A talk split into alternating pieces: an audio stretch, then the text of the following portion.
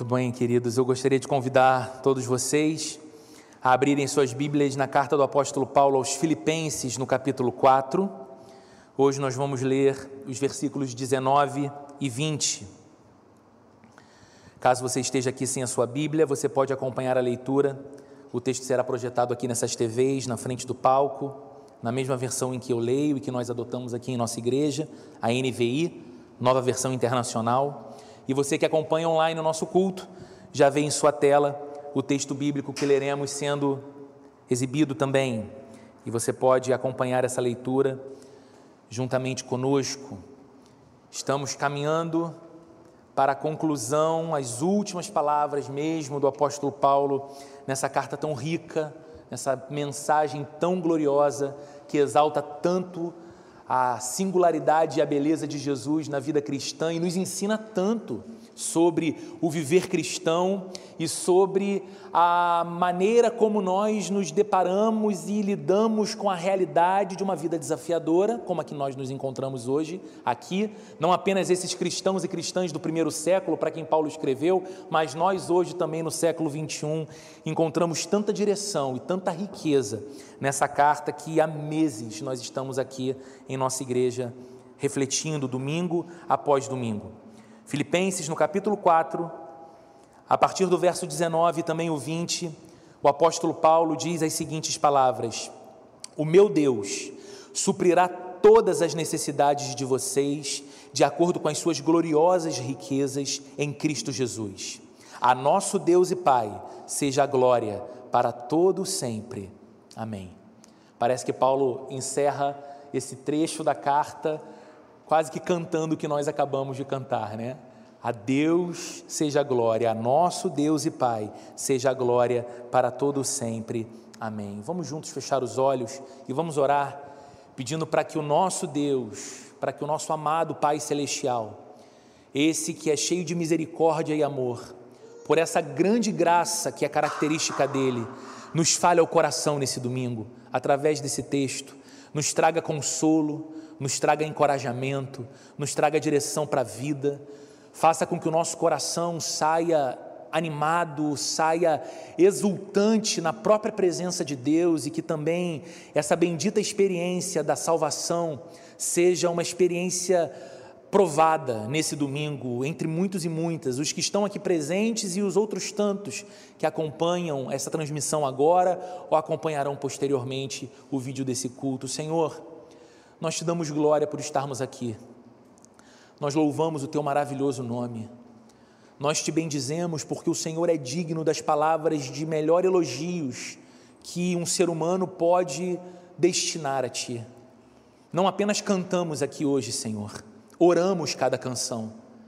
Elas são expressão verdadeira daquilo que tu és e daquilo que tu representas na nossa vida e de quem nos tornamos pela tua graça e pelo teu amor.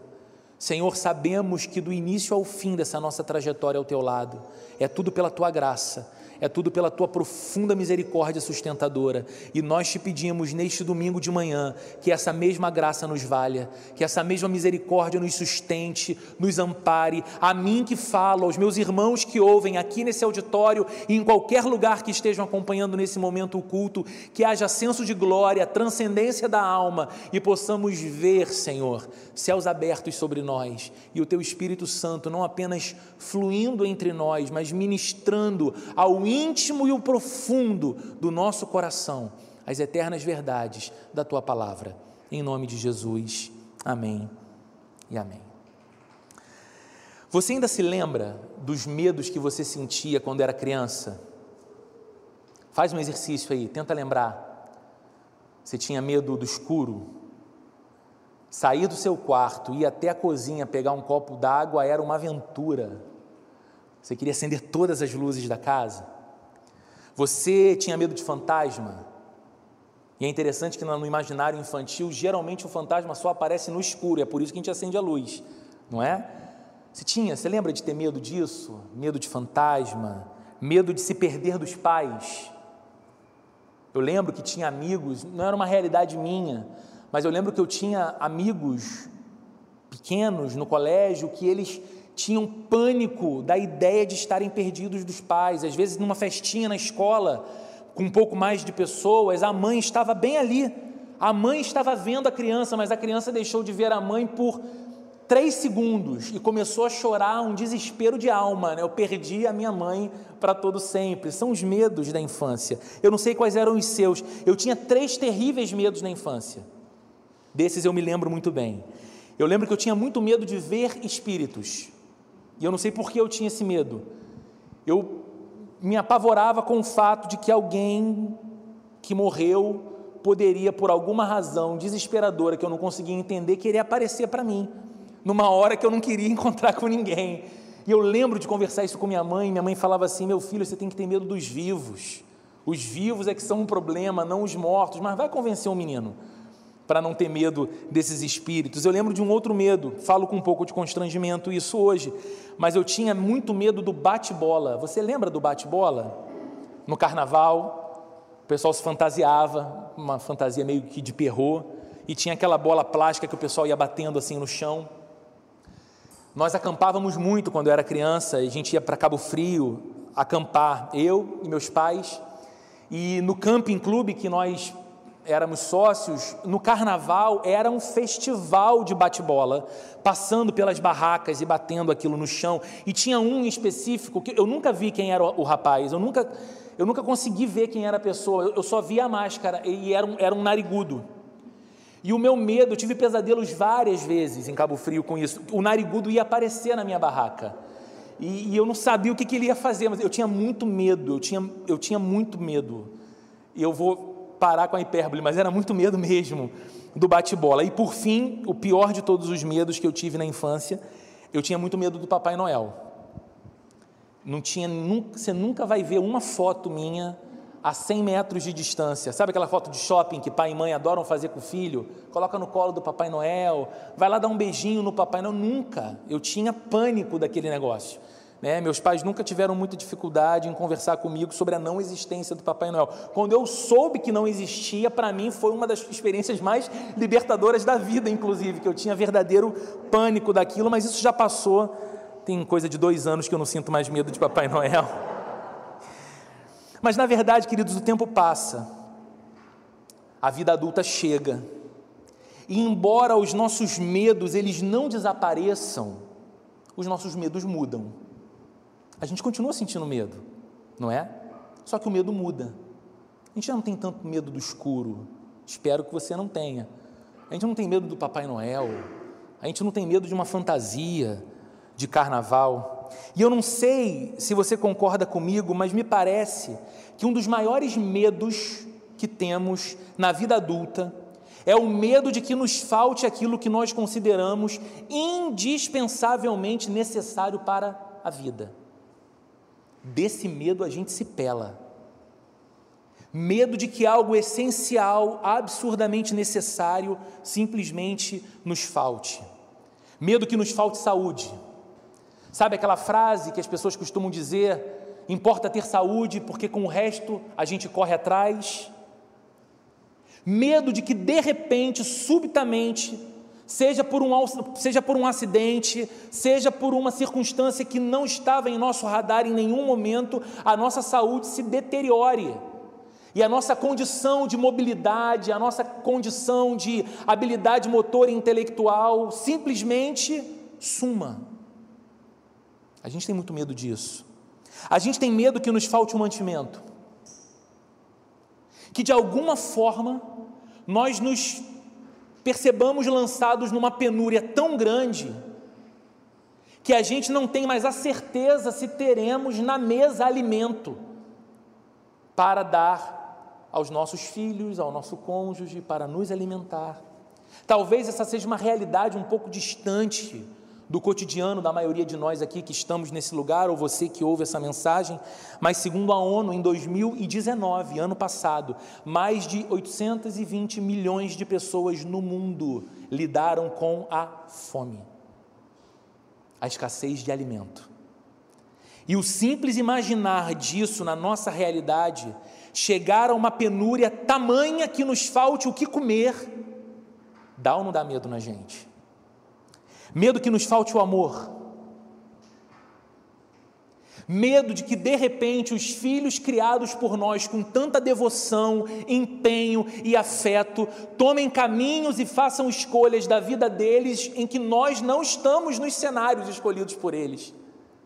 E nos percebemos então distantes do próprio afeto deles, dos melhores sentimentos deles. De modo que esses filhos, depois que crescem, vão se tornando meio que estranhos, ou nós nos tornamos estranhos a estes seres por quem nos devotamos tanto em amor. Pai e mãe têm muito medo disso. O medo de de repente você ser frustrado na sua experiência de amor. Seu cônjuge te abandona. Um amigo precioso, uma amiga preciosa, um parente que você tanto ama, simplesmente rompe relações com você e aquele amor tão importante para você, de uma hora para outra não está mais ali. Temos medo que isso nos falte. E nós olhamos para essas coisas que eu listei aqui, e poderíamos mencionar outras, e dizemos acerca de cada uma delas: olha, isso de fato é necessário para a vida, isso é indispensável. Ter boa saúde, condições de mobilidade, é, é indispensável. Olha, ter mantimento sobre a mesa, poder alimentar os meus filhos, a minha família, aqueles que eu amo, é condição indispensável para a vida.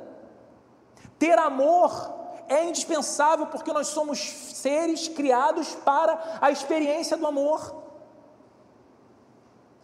Nós amamos e precisamos ser amados. É por isso que encontramos em Deus a plenitude da experiência do amor. Tudo isso é necessário e é indispensável e nos causa grande medo a possibilidade de que essas coisas e outras nos faltem. E é desse assunto que trata o texto que lemos nessa manhã. É exatamente disso que Paulo, encerrando a sua carta, está tratando com esses homens e mulheres da cidade de Filipos. Você lembra do contexto aqui?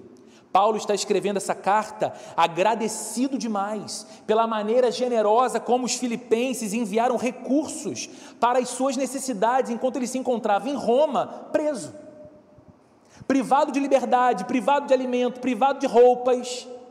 E quando em Filipos, bem distante, Aqueles cristãos e cristãs que foram evangelizados por Paulo dez anos antes recebem a notícia de que o apóstolo não está mais em liberdade, porém preso, a despeito de todos os desafios logísticos e financeiros, eles levantam recursos e também um mensageiro que vai até Roma para visitar Paulo na prisão e levar todos os donativos. E essa carta é uma resposta de gratidão do apóstolo Paulo. E essa generosidade da igreja de Filipos não foi uma coisa pontual. No verso 16 desse mesmo capítulo, o apóstolo Paulo diz que essa mesma igreja pobre já fizera isso outras duas vezes. Não quando Paulo estava preso, mas quando Paulo estava em viagem missionária numa outra região, numa outra cidade chamada Tessalônica, e em Tessalônica ele estava privado de muitos recursos materiais. E a igreja em Filipos, sabendo disso, uma igreja pobre financeiramente, não podia ver a condição depauperada que o apóstolo se encontrava, nem podia conceber como um cenário viável a missão da proclamação do evangelho ser interrompida por falta de recursos. E por duas vezes eles levantaram recursos para enviar a Paulo quando ele estava em Tessalônica pregando o evangelho. Ela não era uma igreja rica, mas era uma igreja apaixonada por Jesus e apaixonada pelo Evangelho de Jesus. E a paixão deles por Jesus fez do coração deles um coração generoso, porque eles olhavam para tudo em Jesus como expressão de generosidade. O amor de Jesus muito generoso, a graça de Jesus generosa, o perdão de Jesus generoso, a obra feita por Jesus na cruz pela salvação dos pecadores absurdamente generosa. E nessa identificação com Jesus, eles queriam expressar através da generosidade com as coisas do reino de Deus que eles eram de fato cristãos. Então não mediam as suas próprias dificuldades, a própria escassez de recursos que tinham, colocavam tudo à disposição do reino. Um grande pregador do século XX, uma inspiração para o meu coração, um dos autores que eu mais amo ler, foi o pregador galês chamado David Martin Lloyd Jones. E Lloyd Jones disse certa vez o seguinte: a nossa generosidade é sempre um teste cabal do verdadeiro valor da nossa profissão de fé. A nossa generosidade é sempre o teste cabal do verdadeiro valor, do real valor da nossa profissão de fé. O que Lloyd Jones estava dizendo?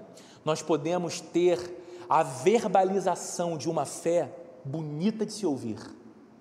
Nós podemos ter uma declaração de fé ortodoxa, fundamentada na Bíblia, coerente com o Evangelho, e ainda assim, ao invés de sermos pessoas generosas, somos o tipo de gente avarenta. O tipo de gente que, em nome do medo de se vulnerabilizar ou de perder, não sabe ser generoso com o próximo nem com as coisas relacionadas ao reino de Deus. Então, Lloyd Jones dizia: a generosidade é uma marca cristã. E mais do que uma marca, a generosidade é esse teste cabal de que nós não apenas sabemos do Evangelho, mas que nós vivemos o Evangelho. Porque, queridos, se realmente nós cremos no Evangelho, então nós temos que crer que no mundo atual, nada é mais importante do que a propagação desse Evangelho. Nada. Por que, que nós plantamos igreja? Porque nada é mais importante do que se pregar o Evangelho para aqueles que não conhecem a Cristo. Por que, que nós sustentamos missionários ao redor do mundo? Porque nada é mais importante do que pregar o Evangelho para aqueles que não conhecem do amor de Cristo. Porque nós nos envolvemos com engajamento em ação humanitária e em obras sociais, porque fazendo isso nós vamos ah, ganhar méritos espirituais e Deus vai nos amar mais por conta do nosso amor ao próximo. Não, nós fazemos isso porque entendemos que essa também é uma expressão concreta de pregação do Evangelho e queremos que pessoas não alcançadas pelo amor de Cristo sejam alcançadas por esse amor, não apenas através do nosso discurso de fé, mas através das nossas obras da fé. Nada para os cristãos é mais importante do que a proclamação do Evangelho. Essa deve ser a nossa maior preocupação. Essa deve ser a nossa maior prioridade. E esse é o modelo que nos deixam os cristãos da cidade de Filipos. Homens e mulheres que não têm seus nomes declarados aqui você não conhece muitos deles, na verdade a gente ouviu, leu aqui sobre poucos nomes.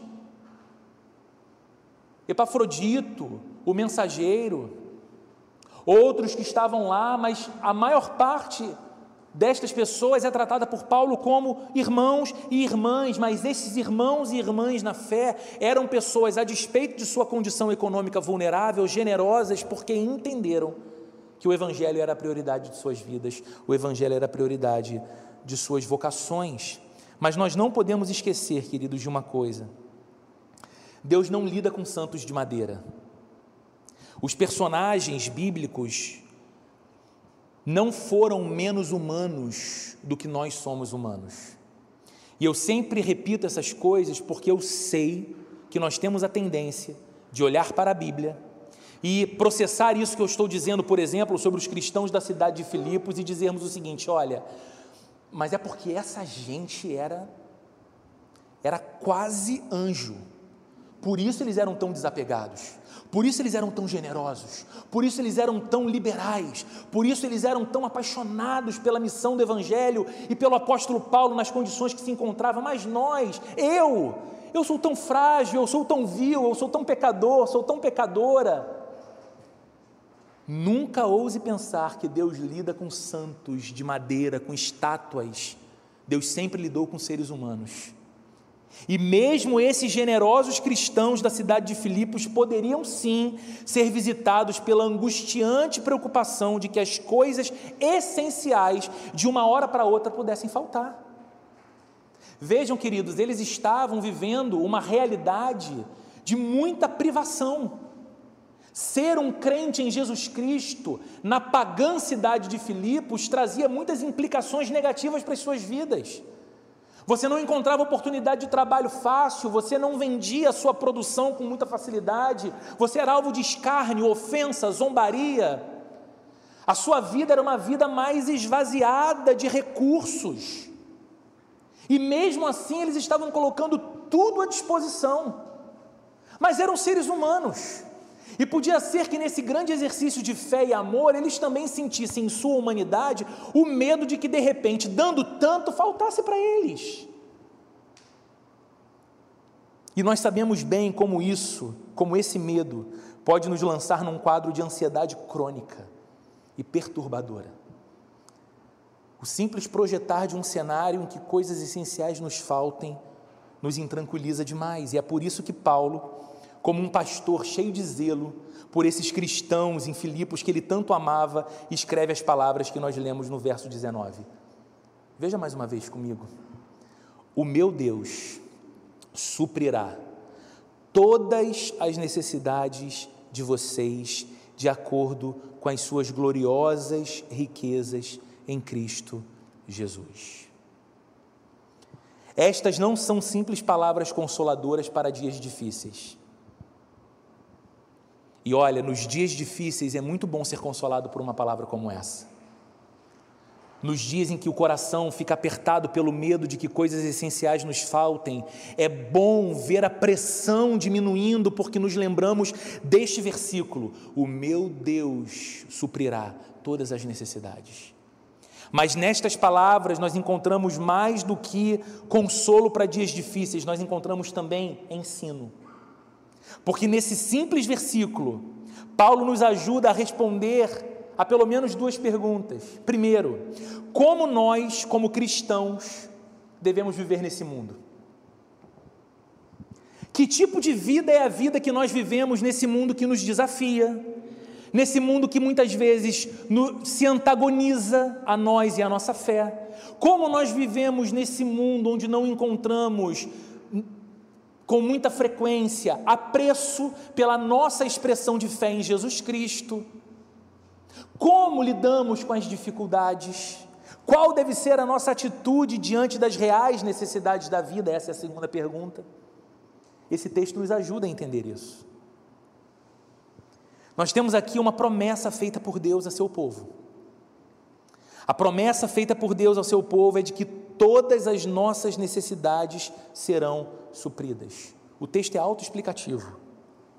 Mas mesmo assim eu queria que você parasse para pensar por um instante na grandeza dessa promessa. Pare um pouco para pensar nisso. O que esse texto está dizendo? Deus suprirá todas as minhas necessidades. Não é às vezes por falta de empenho do nosso coração em voltar para essa verdade tão conhecida por nós na Bíblia, que a nossa alma se lança em tanta agonia e desassossego às vezes. Não é talvez pela dificuldade de lembrar de que o Deus que não mente jamais fez a promessa de que todas as nossas necessidades seriam por Ele supridas que nós ficamos tão desesperados tentando ter o controle de todas as coisas e de todas as circunstâncias nas mãos e perdemos saúde, perdemos paz, perdemos equilíbrio, perdemos a paciência. Olha o que esse texto nos diz. Qual é a minha situação como um cristão? Qual é a minha condição diante da vida como um cristão? Qual é a sua situação como um cristão? Qual é a sua condição diante da vida como um cristão? De acordo com Paulo, nesse texto, a minha situação é que Deus se preocupa comigo. Com que condição eu olho para a vida? Com que condição você que é um cristão ou uma cristã olha para a vida, olha para a segunda-feira que está chegando, olha para o ano que está encerrando, olha para 2021 que está se iniciando, olha para os números e para as curvas de uma pandemia que não vai embora. Como, com que condições você, como cristão, encara a vida com essa condição? Deus se preocupa com você. Olha como Paulo começa esse verso: O meu Deus suprirá. É interessante demais, querido, que o cristão, ele não crê numa força superior. E essa é uma maneira muito comum pela qual as pessoas definem Deus. Ah, olha, Deus existe, é claro, Deus é uma força superior, está acima e além de nós. Outras pessoas dizem que Deus é uma divindade poderosa, embora seja impessoal e distante. É claro que Deus existe olhar para esse mundo diverso, olhar para a exuberância dessa natureza, olhar para a diversidade da vida humana, é pensar que tem de haver uma mente inteligente que pensou e deu origem a todas as coisas. E essa mente inteligente, em última análise, não pode ter sido gerada por ninguém, ou como dizia o antigo filósofo, Deus é o motor não movido, Deus deu origem a todas as coisas, mas a pessoa diz: embora isso seja um fato, este Deus é impessoal e distante, porque diferente de mim, o cristão não crê nisso. O cristão crê no Deus e Pai de nosso Senhor e Salvador Jesus Cristo. O cristão, ele não crê numa divindade distante, nem numa força superior. O cristão crê em alguém.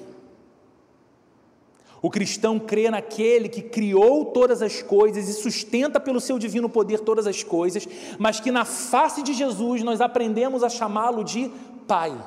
E é por isso que Paulo está dizendo: não as palavras, um Deus existente pode, com condescendência e misericórdia, fazer alguma coisa por você, não. Paulo não está dizendo que uma força divina te atingirá em cheio com benevolência num determinado instante da sua vida. Não, Paulo está dizendo: o meu Deus suprirá. Aquele que eu aprendi em Cristo a chamar de meu Deus, aquele que se revelou a mim em Jesus e se tornou o meu Deus, aquele que não apenas é o poderoso, o santo e o justo, mas o amável Pai, o meu Deus suprirá todas as necessidades de vocês. Aquele ser possuidor de gloriosas riquezas se importa. Queridos, só o Evangelho de Jesus proclama essa mensagem sobre Deus. Só no cristianismo você vê tanta beleza na revelação de Deus. Este ser que Paulo descreve aqui, o meu Deus suprirá todas as necessidades de vocês de acordo com as suas gloriosas riquezas. Este ser possuidor das gloriosas riquezas se importa. E talvez você olhe para os seus instantes de necessidade, e às vezes essa necessidade, ela nem é material, mas ela é uma necessidade na alma.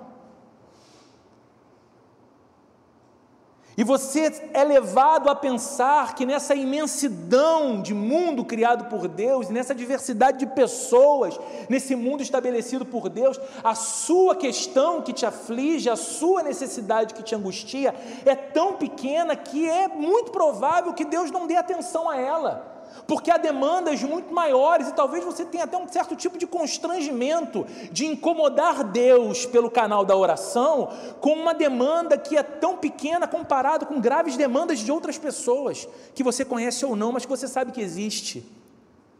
A Bíblia diz que nós não devemos nos preocupar com isso que nós não devemos ter o pensamento de que incomodamos ou importunamos a Deus com as nossas necessidades grandes para nós, mas pequenas para os outros e minúsculas para o próprio Deus. Não. A Bíblia está nos ensinando que esse Deus glorioso, cheio de gloriosas riquezas, se importa com cada uma das minhas necessidades ao ponto de supri-las. Isso é lindo, gente. Isso é lindo. Não há escassez em Deus. Veja como Paulo descreve.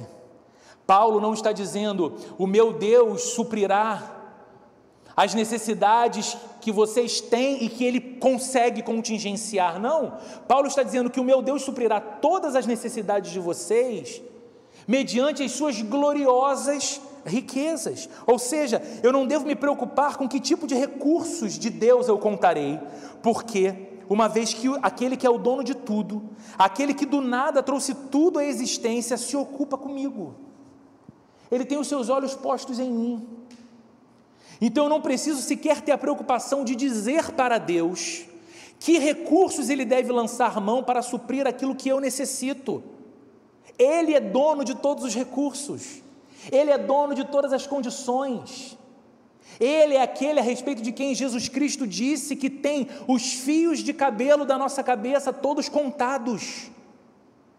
Ele é aquele a respeito de quem o apóstolo Paulo diz quando escreve aos Romanos que nós estamos seguros em seu amor pela obra que Cristo fez e que nem mesmo o inferno, com toda a sua força, é capaz de nos arrancar desse lugar de amor. Então, eu não devo me preocupar em dizer para Deus qual é o caminho que Ele tem que tomar para prover ou suprir as necessidades que eu tenho. Ele é possuidor das gloriosas riquezas.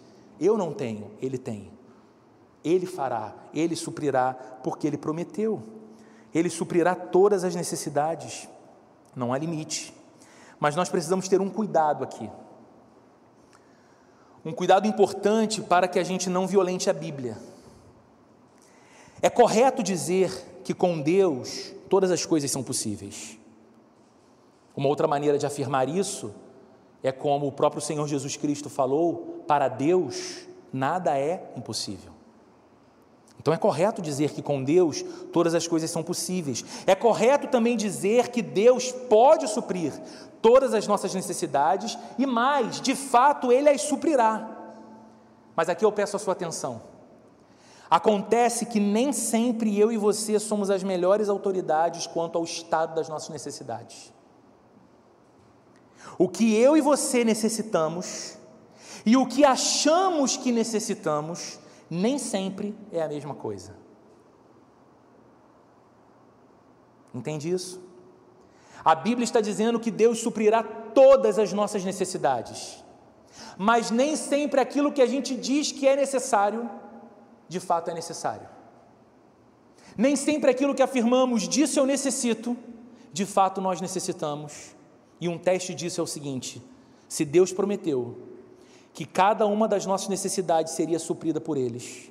Nós podemos entender e inferir disso que se nós não temos algo agora, é porque nós não necessitamos daquilo agora. Porque se necessitássemos, o Deus que não mente já nos teria concedido, como provisão e como suprimento. A Bíblia não diz que Deus suprirá tudo o que somos capazes de desejar. E eu sei que tem gente que talvez ouça isso e fale: ah, Poxa, que pena. Queria tanto um Deus fiador dos meus sonhos e dos meus desejos, mas porque Ele te ama tanto e porque Ele me ama tanto, Ele sabe quantos dos nossos desejos e vontades que a gente até veste de necessidade no discurso seriam caminhos de morte para nós, seriam caminhos de perdição para nós, não seriam bênção para nós, seriam mais algo parecido com uma maldição. Então Deus nos poupa e Deus nos livra, porque Ele sabe a nossa real necessidade. A Bíblia não diz que Ele suprirá tudo que nos dá prazer. O que a Bíblia nos promete como garantia é o suprimento de toda real necessidade. A necessidade que Deus identifica, seja ela qual for, Ele suprirá. O Senhor está sempre agindo em favor do seu povo. Sempre. Deus conhece a mim melhor do que eu mesmo. Deus conhece a você melhor do que você mesmo se conhece. Veja como tantas vezes você se estranha. Veja como tantas vezes você estranha o que é capaz de pensar, o que é capaz de sentir e até o que é capaz de fazer. E você diz: Meu Deus, 40 anos, 50 anos, 33 anos, não importa o tempo de vida, e eu me surpreendo comigo mesmo e não positivamente. Onde estava essa versão de mim mesmo? Mas o Deus que tudo vê sabe exatamente quem nós somos melhor do que nós. Também Ele conhece cada uma das nossas necessidades melhor do que nós as conhecemos. E com as suas gloriosas riquezas, Ele suprirá cada uma delas. Há uma fonte inesgotável em Deus para suprir tudo o que a gente necessita, meu querido irmão e minha querida irmã. Mas há, no entanto, um limite para essa promessa. A promessa é poderosa. Deus tem poder ilimitado para suprir todas as nossas necessidades, mas esse agir de Deus, ele tem um limite de atuação. Olha o que Paulo diz: O meu Deus suprirá todas as necessidades de vocês, de acordo com as suas gloriosas riquezas em Cristo Jesus. E esse limite é muito importante que todos nós entendamos muito bem. Essa declaração de que Deus supre todas as nossas necessidades não é feita ao mundo em geral. Deus não está dando a sua palavra ao mundo em geral, dizendo: todas as necessidades de todas as pessoas serão supridas por mim indiscriminadamente, mas ela é uma declaração particular. Essa é uma promessa particular limitada, circunscrita a Jesus Cristo.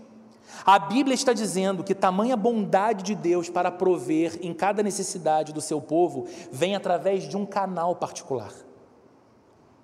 Toda essa provisão, todo esse suprimento, toda essa bênção, toda essa intervenção divina vem por um único canal chamado Jesus Cristo. Jesus Cristo. Essa é uma garantia apenas para aqueles e para aquelas que, tendo visto a sua real condição diante de Deus e o seu pecado, correram para Jesus, entregaram-se a Jesus. E ao fazerem isso, correndo para Jesus e entregando seu coração a Ele como um poderoso Salvador, que nos livra e nos perdoa dos nossos pecados, foram tornados ali, naquele ato, filhos de Deus, filhas de Deus. Numa aliança agora indestrutível com o Deus Criador, mas aliança essa possível somente pela obra que Jesus realizou na cruz pelos pecadores. E agora, esse homem, essa mulher é um discípulo, uma discípula de Jesus. Para esta pessoa, essa promessa é validada. Para esse tipo de vida rendida a Cristo, alguém que teve, pela graça de Deus, esse canal chamado Jesus Cristo de conexão com o Deus Criador aberto e nunca mais fechado. Por esse canal, essa pessoa há de receber toda a provisão e todo o suprimento para cada necessidade. Para cada necessidade. Queridos, concluindo, se você, pela graça do nosso Deus, pode dizer que está em Cristo, se você, pela pura graça de Deus, pode dizer, apesar de quem eu sou, apesar do que eu falo, apesar do que eu penso, apesar do que eu sinto, apesar do que eu já falei, apesar do que eu já senti, apesar do que eu já fiz, apesar de uma vida desconectada com Deus por anos e anos a fio, e apesar de com os meus atos, sentimentos e pensamentos ter tido condutas tão ofensivas a um Deus que é absolutamente santo enquanto eu nunca fui, pela graça desse Deus, eu não fui banido eternamente de Sua presença, mas eu fui alvo de Seu amor. Ele enviou Seu Filho para morrer pelos meus pecados na cruz e me oferecer a Sua salvação. E eu recebi essa salvação pela fé. E hoje eu me apresento diante de Deus não confiando na minha santidade ou na minha obediência ou na maneira sempre constante como eu sigo e obedeço e cumpro aquilo que Deus espera dos seus filhos e filhas, mas eu me aproximo de Deus e vivo diante da presença desse Deus pela graça sustentadora de Jesus Cristo, meu Senhor e meu Salvador. Por isso posso dizer, eu estou em Cristo. Se você, pela graça, pode dizer isso, que está em Cristo, tenha certeza dessa promessa. Por favor, saia daqui hoje tendo a certeza no seu coração dessa promessa, deixe que ela seja paz para o seu coração. Deixe que essa promessa seja calma para a sua alma, tantas vezes agitada do lado de dentro do seu peito, tantas vezes angustiada com as provisões necessárias. Lembre-se, não é que talvez as suas necessidades serão supridas. Não é isso que a Bíblia está dizendo.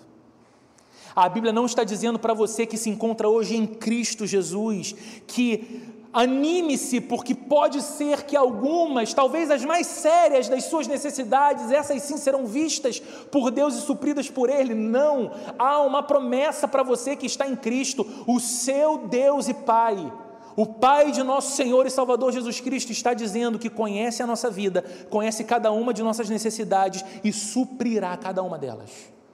Descanse seu coração nesse Deus. E Pai, o Deus que enviou seu Filho para a cruz do Calvário,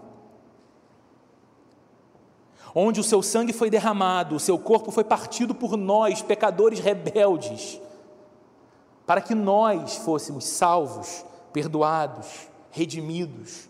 Deus que fez isso por nós não vai nos abandonar quanto a coisas menores e temporais. Entende? Você que é cristão, Deus resolveu o seu problema maior e eterno. Você e eu estávamos, por condição natural do nosso pecado, banidos por toda a eternidade do convívio com Deus não tinha esperança para nós de paz com Deus com base nos nossos esforços morais, por melhor que tentássemos ser, jamais atingiríamos o padrão. Mas Deus, em Sua graça, enviou Seu Filho para passar tudo que Jesus passou naquela cruz, e você sabe muito bem o que aquela cena da crucificação descreve. Se Deus fez aquilo para prover a sua salvação e para tornar você um filho e uma filha de Deus, o que Deus não pode fazer no tempo e no espaço, com coisas que são muito menores do que a demanda por salvação que nós tínhamos e recebemos de graça? É você lembrar do próprio apóstolo Paulo escrevendo aos Romanos, dizendo: Aquele que não poupou a seu próprio filho, antes o entregou por amor a cada um de nós, como não nos dará juntamente com ele, Cristo, e de graça, todas as outras coisas? Todas as outras coisas. Então descansa o teu coração nessa certeza. Seu Deus continua cuidando de você. E se você, estando aqui ou estando online acompanhando esse culto, ainda não rendeu seu coração a Jesus Cristo, reconhecendo que somente Ele pode perdoar os seus pecados, reconhecendo que diante de um Deus que é absolutamente santo, você jamais será santo como Ele é, e você não pode se apresentar diante dele confiando nos seus méritos morais, porque a Bíblia diz que nos aguarda um dia de juízo.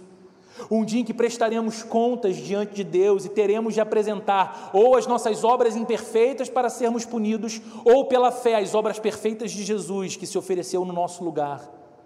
Se essa é a sua condição, receba hoje Jesus. Ele pode perdoar os seus pecados, ele pode tornar você um filho de Deus. Se renda a Ele, e você então poderá contar com essa certeza a certeza dessa preciosa promessa de que, mesmo que a vida seja difícil, e ela é, mesmo que a vida seja difícil, você poderá dizer que em Cristo todas as suas necessidades serão supridas por Deus, o nosso Pai Celestial. Esse é um convite da graça do nosso Deus aberto a todos nós nesse domingo. Nós que estamos aqui já seguimos o Filho, nós que estamos aqui já estamos em Cristo, somos convidados a ter o nosso coração pacificado pela certeza dessa promessa. E você que talvez vê a sua vida sendo experimentada de angústia em angústia, aflição em aflição, pode ver o fim desse padecimento da sua alma enquanto você vive, entregando-se a Jesus, aquele que solucionou por você o maior dos seus problemas, o problema do seu pecado diante de Deus, para que você possa contar com a provisão para cada necessidade da sua vida, por esse mesmo Deus de amor. Amém? Vamos orar, queridos? Vamos falar com o nosso Deus, vamos agradecer por esse domingo, pela mensagem e pedir que o Espírito Santo aplique ao nosso coração a verdade e nos leve à prática do que esse texto maravilhoso nos ensina.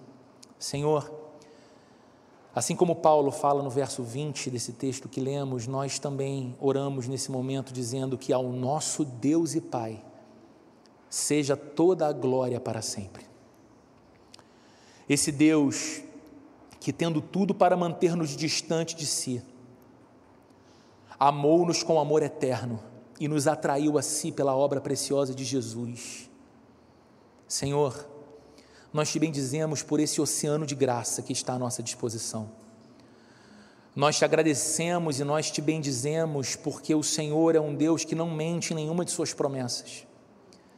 O Senhor tem suprido todas as necessidades do seu povo ao longo da história e nós, que somos parte do seu povo, temos testemunho a dizer quanto à nossa própria vida, que temos experiência do Senhor suprindo aquilo que de fato se constituiu como necessidade em nossa jornada. Fomos supridos, temos sido supridos e seremos sempre supridos em cada necessidade por Ti, até aquele bendito dia que nos encontraremos contigo para toda a eternidade, Senhor.